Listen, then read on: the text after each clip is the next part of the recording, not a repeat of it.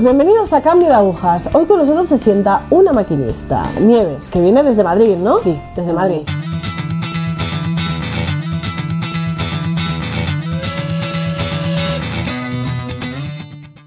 Vale, Nieves, pues nada, vamos a saltarnos la parte de la infancia, nos vamos a tirar directamente a la parte de la juventud. En tu juventud, digamos, 12, 13, 14, 15 años, ¿qué conocimiento de Dios tenías? Pues el conocimiento que yo tenía de Dios era el pues el que mis padres habían sido capaces de transmitirme, pues en misa dominical y bueno, pues bendición en la mesa para dar gracias por los alimentos y poco más. Catequesis, por ejemplo, de comunión, ¿habías hecho la comunión? Sí. Y, por ejemplo, en los grupos de después de la comunión, ¿te No. habías quedado? ¿No te Nada. había interesado? Nada.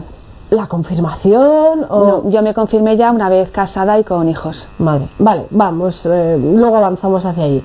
¿Cómo pasó esa juventud? Esa juventud sin Dios. Pues, mm, pues la verdad es que muy normal, quiero decir, pues tampoco me metí nunca en problemas, ni hice así nada escandaloso, digamos, ¿no? Pues, pues muy normalita, pues estudiando en el instituto, pues saliendo con las amigas, alguna vez un poquito a escondidas a la discoteca, sin que mis padres lo supieran, pero bueno, pues mm, sin metiéndome, sin meterme en problemas, ni en rollos, ni en nada raro, digamos. Vale, avanzamos un poco. Sí. ¿Y conoces al que hoy es tu marido? Sí, le conozco con 18 años, era, es el primo de una compañera mía del instituto. Pues un fin de semana esta compañera me invita a su casa, una, una casa que tenían en Manzanares del Real, un pueblo de Madrid. Y bueno, pues ahí le conozco y empezamos a, a salir. Bueno, ¿y cómo se vive ese noviazgo? Pues yo pensé que bien, pensé que bien, eh, bueno, hasta que el señor me habló y me dijo que lo estaba viendo mal, pero bueno, pues eh, Carlos, que es mi marido, ya trabajaba, yo seguía estudiando y bueno, pues cuando nos cuando podíamos nos veíamos, salíamos, bueno, pues a cenar, a tomar algo y bueno, al cine, quiero decir cosas Vale. más o menos. En el momento en que, no sé, os planteáis casaros, o Carlos te lo pide, o bueno, queréis un dar, dar un paso más a vuestra relación, Ajá. ¿qué ocurre? Pues queríamos casarnos por la iglesia. Bueno, Eh, yo no sé si más por creencia, por tradición seguramente, pero bueno, queríamos casarnos por la iglesia y al casarte por la iglesia pues tienes que hacer los cursillos prematrimoniales. Eh, hacemos los cursillos prematrimoniales y la verdad es que no me acuerdo así de nada concreto. Sí sé que por primera vez el Señor se encuentra conmigo. ¿de qué manera? Eh, pues me habla el corazón y me dice, estás viviendo un noviazgo mal vivido. Y... ¿Tú cómo te sientes? Claro, porque esto es un- como una Pues bofetada. claro, me siento mal conmigo misma, porque yo no era consciente de que lo estaba haciendo mal. Ya. Y cómo, por ejemplo, no sé, eso quiere decir que igual Carlos en ese momento todavía no había descubierto lo que habías descubierto tú. ¿Cómo se enfrenta eso en la pareja? Porque Pues, tú esto lo, lo dialogarías con no. él, ¿no? Esto me lo guardo para mí. Y bueno, pues en combate. En combate porque en el fondo yo sé que lo estoy haciendo mal. Ya. Mm, ¿Tiene alguna repercusión en vosotros antes de casaros? O bueno, ya como estáis El- la el boda era prácticamente inminente. La boda era prácticamente inminente y bueno, pues nos casamos. Bueno, os casáis. Nos casamos, yo muy jovencita, con 22 años, eh, sin saber prácticamente nada del matrimonio. Bueno. Eh, yo tenía una- un concepto del matrimonio que no era lo que es un matrimonio. A mí nadie me había contado a lo que yo me exponía, ni mi madre ni, ni nadie. Bueno, pero tampoco es tan horrible, ¿no? No, no, no, no. O sea, el matrimonio es lo mejor que me ha pasado en la vida, pero es cierto que muchas veces lo tenemos idealizado y luego la realidad, pues a veces es diferente. Es diferente porque es la unión de dos personas, cada una de su padre y de su madre. Y hay que empezar a vivir con eso. Es una lucha de titanes. Exacto. Cada uno viene con una educación quizás diferente. Claro. Vale. Bueno, tenéis hijos. Tenemos, actualmente tenemos cinco hijos y, bueno, pues el matrimonio empieza a avanzar. Sí que es cierto que bien, la verdad es que nunca hemos tenido ningún bache gordo ni, ni nada, pues entiendo que los combates que hay en el, en el matrimonio. Decidimos ser padres, yo en aquel momento trabajaba y lo que sí tuve claro es que yo quería dejar de trabajar para, pues para quedarme en mi casa y cuidar de mi marido y de mis hijos. Llega mi primer hijo y caigo en una depresión que hasta el punto de que casi casi eh, no es que no pueda hacerme cargo de mi hijo pero mi madre tiene que echarme una mano y llevarse unos días al niño de casa Vale, que lo rechazabas. mm, yo ¿O no te veías capaz? Exacto, yo me veía superada.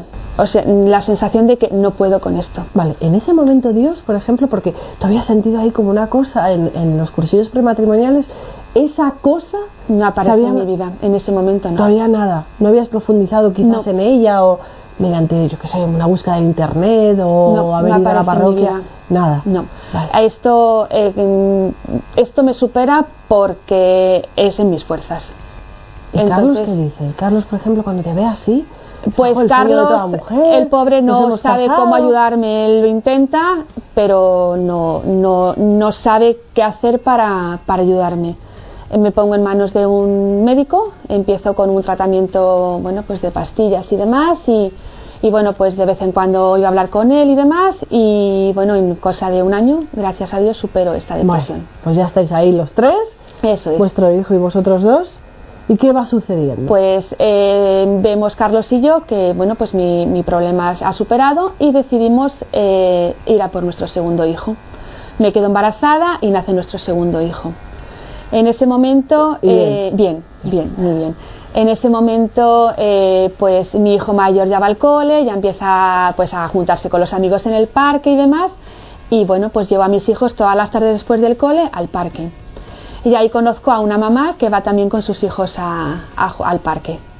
Y esta mamá, eh, pues no sé por qué, empezamos a conectar muy bien y yo empiezo a ver algo en ella que me encanta. Entonces eh, empieza, ella empieza a hablarme de Dios. ¿Y qué te Y, cuenta? Pues ella me empieza, pues a lo mejor estábamos en el parque y me decía, ay, pues Nieves, yo me tengo que ir porque me voy a la parroquia. Y yo decía, ay, ¿te vas a la parroquia? Y me decía, sí, porque hoy tenemos celebración, hoy tenemos preparación. Entonces a mí me empezó a enganchar porque yo la veía que ella salía de casa. Era como que empezaba, ella tenía mucha vida social, ¿no? En la parroquia, pero era como que ella salía mucho y, y sobre todo pues yo eh, la recuerdo pues eso siempre contenta. Y ella en aquel momento tenía dos hijos y estaba embarazada del tercero cosa que a mí, a mí me supera yo decía Dios mío embarazada del tercer hijo entonces, eh, entonces yo empezaba a preguntarla pero ¿y qué haces en la parroquia? y tal, entonces ella empezaba a hablarme de Dios de todo lo que hace en la parroquia de las preparaciones y demás. Y la verdad es que nos pasábamos las tardes ella me hablaba, yo le preguntaba mientras nuestros hijos jugaban. ¿Y cómo se inicia eso? ¿Cómo, o sea, en ti nace otra vez un, un Sí, aquello querer- empieza a despertarme una curiosidad tremenda. Entonces eh, empiezo a ser como una esponja y necesito empaparme de todo. Eh, casualmente, en aquella época, en la parroquia donde vivíamos nosotros, anuncian unas catequesis para adultos. Y entonces mi amiga me dice, Nieves, ¿por qué no te animas y vas? Y yo me comprometo contigo y te acompaño para que no vayas sola. Entonces la idea me pareció fenomenal. En principio era una excusa un poco como para salir de casa. Yo decía, pues dejo a los niños en casa y me voy con ella. Bueno, Pero claro, luego resultó que no era el, el Señor me enganchó por eso, por el salir un poco de casa. Entonces yo llegué a casa y le dije, Carlos, eh, me han invitado a unas catequesis porque y me dijo Carlos, mira, haz lo que quieras, no me importa, pero conmigo no cuentes. No me puso ningún impedimento, se quedaba con los niños, fenomenal. Y empezamos a ir ella y yo a, a las catequesis. Y ahí empiezo a descubrir que el Señor me quiere. Y además me quiere tal y como soy.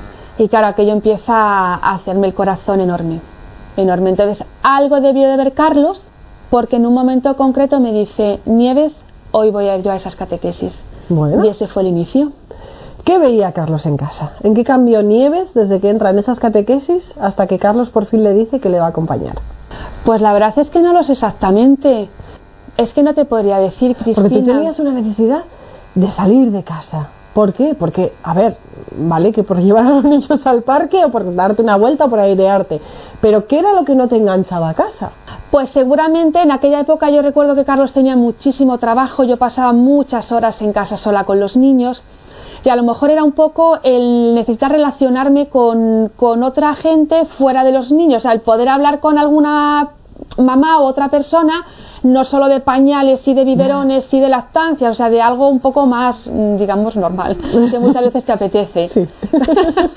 Estoy contigo. Entonces yo no sé si a lo mejor Carlos vio pues que a lo mejor estaba yo a lo mejor más contenta, como más sociable, como con más ganas de hacer cosas. Supongo que él vio a lo mejor también un poco el cambio en, en mí en ese aspecto.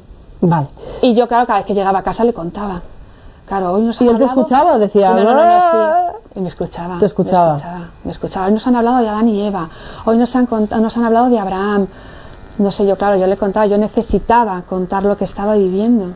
Respecto a los dos hijos, o sea, quiero decir que tú como vas viendo que Dios es importante en tu vida, entiendo que también dices, jo, Dios es importante también para Claro. mis hijos. Claro, entonces empieza a hablarles de la existencia de Dios. Empieza a hablarles, eh, mi hijo mayor en aquella época tenía cinco añitos y David tenía un añito. Pero bueno, tu hijo Empiezo- mayor podía Sí, asimilar empiezo- cosas y ver... Sí, sí, empiezo, o sea, eh, la figura de Jesucristo empieza a ser un pilar en nuestra casa. Vale. Carlos te acompaña por fin a las catequesis. sí. ¿Cómo Y- se vive eso? Pues muy contenta, claro, porque además yo siempre he pensado que la fe, eh, el matrimonio tiene que vivirla junto, es fundamental, si no es muy complicado. Si una de las dos patas no camina a la vez, es prácticamente imposible, es muy difícil. Entonces, bueno, pues gracias a Dios eh, empezamos a crecer en la fe los dos a la vez. Vale. ¿Y eso en qué se manifiesta? Porque claro, vosotros erais un matrimonio, deduzco que viviendo en una casa, en un piso donde fuera, Madrid, tenéis vecinos, tenéis familia. ¿Cómo ve vuestro alrededor el cambio? ¿O cómo lo vive? A ver, Vale. puede haber de todo, puede haber, ¡ay, qué majos estos dos! Que de repente tal, o ¡ay, qué horror! Bueno, la qué-". familia yo creo que, a ver, nuestro cambio no fue radical, no fue de la noche a la mañana, eh, pero sí es verdad que nosotros empezamos a cambiar, claro, eh, cuando el Señor Jesucristo entra en tu vida, hay muchas cosas con las que ya no estás cómoda, hay muchas cosas con las que ya no te gusta, con las que no te gustan, con las que no quieres participar. Entonces, es verdad que para nosotros, eh, en ese momento, ir a la parroquia, ir de convivencia, ir a una Eucaristía, ir a un bloque fuera, para nosotros era prioritario. Entonces nosotros sacrificábamos reuniones familiares por esto, o sea, nosotros sabíamos que nos estábamos jugando la vida. Entonces eh, la familia en muchas ocasiones no lo entendía, que nosotros eh, había una comida familiar y si coincidía convivencia, catequesis o lo que fuera, nosotros no nos la saltábamos. ¿Habéis sentido rechazo? Yo creo que rechazo no, pero bueno, entiendo que... Incomprensión. Sí. Pues bueno, eh, según vamos creciendo en la fe, pues el Señor se va haciendo más presente en nuestra vida. Y una de las cosas importantes en la que se hace presente es en la apertura a la vida. El Señor nos pide que, pues que nos fiemos de Él hasta el extremo de que nos dejemos llevar por, por Él. Y bueno, pues me quedo embarazada en mi tercer hijo y desgraciadamente lo pierdo. Me quedo embarazada del cuarto hijo y lo vuelvo a perder. Y ahí, bueno, pues es cierto que entro en, en En lucha y crisis. en combate, porque no entiendo por qué el Señor me pide que yo me fíe de Él, me abra la vida, si luego los pierdo. Y ahí entro, pues eso, en- no en crisis, pero sí le echo un pulso al Señor y le digo, no lo entiendo. ¿Seguís en las catequesis? Siempre. ¿Y tú te dirigías quizás con algún sacerdote o No, en aquel momento no. Así que bueno, pues eh, bueno, pues el Señor, bueno, pues me apacigua, me dice, pues eso, haz como mi madre, que se guarda las cosas en el corazón y en algún momento pues lo entenderás. Nosotros en, en nunca dejamos de ir a la parroquia, era algo que teníamos claro y me quedo embarazada de mi quinto hijo con un miedo atroz. Eh, yo recuerdo que cuando yo me, vamos, eh, no quería hacerme ni la prueba de embarazo porque me daba pánico y, y yo recuerdo que era como yo no le pido nada a Dios porque si le pido algo y me falla me va a doler. Entonces era como yo sé que tú estás ahí, yo estoy aquí, es como que no me quiero relacionar mucho contigo. Y entonces ese embarazo lo viví así. Salió adelante y nació mi hijo Pablo. Vale. Ya estáis con vuestros tres hijos en casa. Y bueno, pues el, el día a día, eh, pues nosotros seguimos yendo a la parroquia y, y bueno, pues siempre creciendo cada vez más en la fe eh, y dispuestos pues a lo que el Señor nos va, nos va pidiendo. Vale, hablas del día a día, pero yo me pongo también un poco en la piel de esos niños. Porque ahora mismo el pequeño que tiene. Bueno, después de Pablo llegaron dos más Vale, y la pequeña ahora mismo tiene siete años. vale, siete años. O sea que el mayor, Veinte. madre mía. es una madre muy joven. vale, eh, esos niños viven en sociedad. Sí. Porque vosotros lo tenéis muy claro como, como matrimonio, que queréis unos pilares fundamentales basados en el catolicismo en vuestra casa. Sí. Pero esos niños están expuestos a la sociedad, al Sí. colegio. ¿Cómo viven esos niños el vivir en una familia católica? Pues alguna vez que nos hemos sentado toda la familia, pues a lo mejor en la comida algún día es un poco más especial, que tienes tranquilidad y puedes hablar con ellos. Yo sé que, mm, sobre todo mis hijos mayores, se han sentido muchas veces los raros en el colegio y en su entorno. Porque además, desgraciadamente, eh, vamos, no sé si desgraciadamente, pero mis hijos han ido a colegios públicos, quiero decir, yo no he podido pagar. no. No, quiero decir que a ver, sí que verdad que muchas veces sí que me hubiera gustado que mis hijos hubieran ido a colegios católicos que a mí me hubieran ayudado a crecer en la fe con ellos, pero mm, pues por cuestión económica mis hijos no han podido ir. A lo mejor en alguna ocasión sí hemos podido, pues porque nos han becado y demás, pero en lo general mis hijos se han criado en colegios públicos. Digo desgraciadamente en ese aspecto, porque a mí sí me hubiera gustado, yo he echado de menos siempre que el colegio sí me hubiera ayudado a, que mis hijos, eh, lo que yo te les daba en casa, que lo hubiera apoyado el colegio. Ya, lo que pasa es que, mira, el otro día tuvimos también una mamá en un testimonio. A ver, yo defiendo muchísimo la escuela pública, no porque trabaje en ella, sino porque la mamá me dijo una frase que, fíjate, yo no me había parado a pensarlo. Ella me dijo, prefiero que un laico le dé mal ejemplo a mi hijo sobre el catolicismo que no un religioso. Y es verdad que la escuela concertada aquí en España, la escuela concertada católica, está viviendo una crisis enorme. Y entonces, cuando ella me dijo esa frase, dije, ¡jo, qué gran verdad! Porque a veces tenemos el miedo de enviar a nuestros hijos a la escuela pública pensando que no, van no va a ser un ejemplo católico grande y sin embargo al final es un ejemplo católico enorme. Porque es verdad, es una frase que a mí me llegó. La estaba entrevistando y me llegó el, el hecho de, jo, prefiero que un, que un laico, por ser laico, que tampoco es, a ver, que no, no es que no sea digno, o la persona que no cree no es que no sea digna, que le dé mal ejemplo a que una persona entregada su vida a Dios le dé mal ejemplo a mi hijo. Entonces, hicisteis bien. Yo creo que Dios también va guiando esos pasos. Sí, y además eh, también tenemos una misión, quiero decir, no podemos estar todos metiditos en un grupito, quiero decir, también tenemos una misión de dar testimonio al resto, efectivamente, o sea que es verdad que en ese aspecto, pero si alguna vez lo he echado de menos. Y bueno, pues sobre todo nuestro hijo mayor sí nos decía, pues, pues eso, pues que mamá es que somos la única familia que damos las gracias antes de comer, o mamá somos los, soy el único que reza, o soy el único que ve a la iglesia. Pues bueno, pues él también ha tenido él ahí su, pues su, combate. Sí. ¿Ahora cómo lo viven? Bueno, pues ahora tenemos de todo, claro. Eh, bueno, pues mm, bien, yo creo que, eh, a ver, lo han mamado, lo han mamado. Eh, bueno, ellos tienen muy claro la familia a la que pertenecen. Ellos tienen muy claro la familia a la que pertenecen. Tampoco se sienten atacados ni agredidos ni nada especial, pero bueno, ellos hablan con total libertad. Si están jugando en el parque, tenemos que irnos que nos vamos a misa y que me voy que me voy a misa. Quiero decir que ellos no se avergüenzan ni nada por el estilo. Vale como madre, ¿qué le pedirías, qué le pedirías a esta sociedad? Como madre católica, ¿qué, ¿qué, anhelo tienes tú? Porque bueno, tus hijos van creciendo, a ver, tú deseas que tus hijos sean felices, que sigan por el camino correcto, que es por el camino a Dios, por el camino católico, pero tu anhelo, tu anhelo como madre de una familia católica. Pues en yo que me, que me dejen educar a mis hijos como creo que debo educarles. En ese aspecto yo, mm, o sea, yo pediría a la sociedad que me dejaran eh, transmitirla hacia mis hijos con total libertad y con total respeto. De la misma manera que yo respeto al, al, entorno, a las personas que están a mi lado, puedo estar de acuerdo o no de acuerdo con ellas, pero yo las respeto y me relaciono con ellos con normalidad. Pediría lo mismo para mí.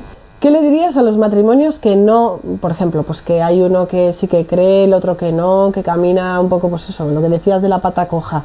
¿Qué les dirías? ¿Qué, qué, qué palabra, qué frase, qué discurso darías para convencer a la pata coja o quizás a la pata que se sostiene para que cogiera de la mano a la pata coja. bueno, yo es que lo he tenido muy fácil porque el Señor ha hecho trabajo por mí. El matrimonio somos dos, el matrimonio cristiano somos tres porque en el medio está Jesucristo. Pero el hombre y la mujer es que eh, tienen que ir a la par. Entonces, también tenemos que ceder. Quiero decir, es que al final nuestra meta es eh, que el matrimonio funcione. Y un matrimonio para que funcione tienes que ser feliz. Y es importante en el matrimonio tú te tienes que donar al otro en todos los aspectos. Entonces, si te cuesta hacer algo, pues hombre, pon un poco de tu parte. Entonces, e intenta acompañar al otro, intenta entender al otro, intenta escuchar al otro. Y la otra parte, pues también ser un poco comprensiva con, con el otro, de manera que haya en la medida de las posibilidades equilibrio. Nieves, ¿qué significa para ti la Eucaristía? pues es que la Eucaristía es un milagro, o sea, es el poder compartir el, cuerpo y la sangre de Cristo. Entonces es un momento, eh, pues tan importante en el que Jesucristo se hace tan presente y tan palpable en, mi vida que claro, al final repercute en el resto de, mi entorno, que es mi marido y, mis hijos. Genial. Y luego, bueno, pues también es verdad que también es un pilar importante para también transmitir la fe a, a nuestros hijos. Nieves, me tengo que marchar. Vale. Nos tenemos que ir. es que siempre me pasa lo mismo, me quedo sin tiempo. Me encanta, me encanta porque lo tienes súper claro, muy claro. Y eso es la claridad que te da Jesucristo y nuestra Madre la Virgen. Eso no se lo puede dar otra cosa, eso te lo dan ellos, te lo da la fe, la fe católica que vivimos. Gracias, gracias. Muchas gracias, Cristina, un placer. Gracias, gracias amigos, gracias por estar aquí.